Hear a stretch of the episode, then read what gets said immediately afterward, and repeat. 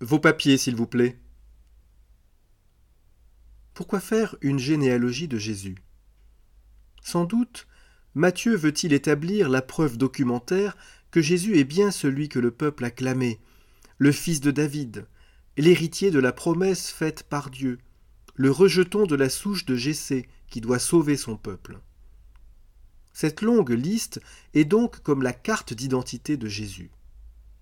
Elle commence avec Abraham, le premier circoncis, ce qui permet aussi de faire le lien entre l'ancienne et la nouvelle alliance.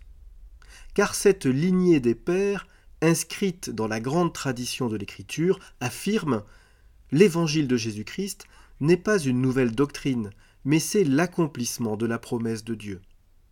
Elle est comme une chaîne qui tient fermement ensemble toute l'histoire d'Israël jusqu'à son achèvement en Jésus. Mais cette généalogie un peu identitaire, israélite, n'est pas celle que l'on trouve dans l'Évangile selon Luc, plus universelle, et qui remonte, elle, jusqu'à la création.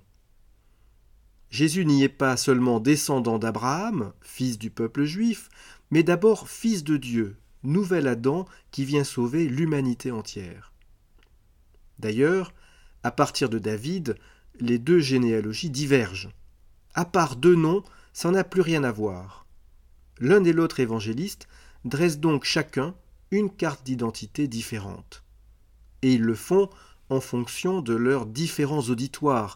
Matthieu s'adresse à des juifs convertis, alors que Luc s'adresse à des chrétiens issus du paganisme.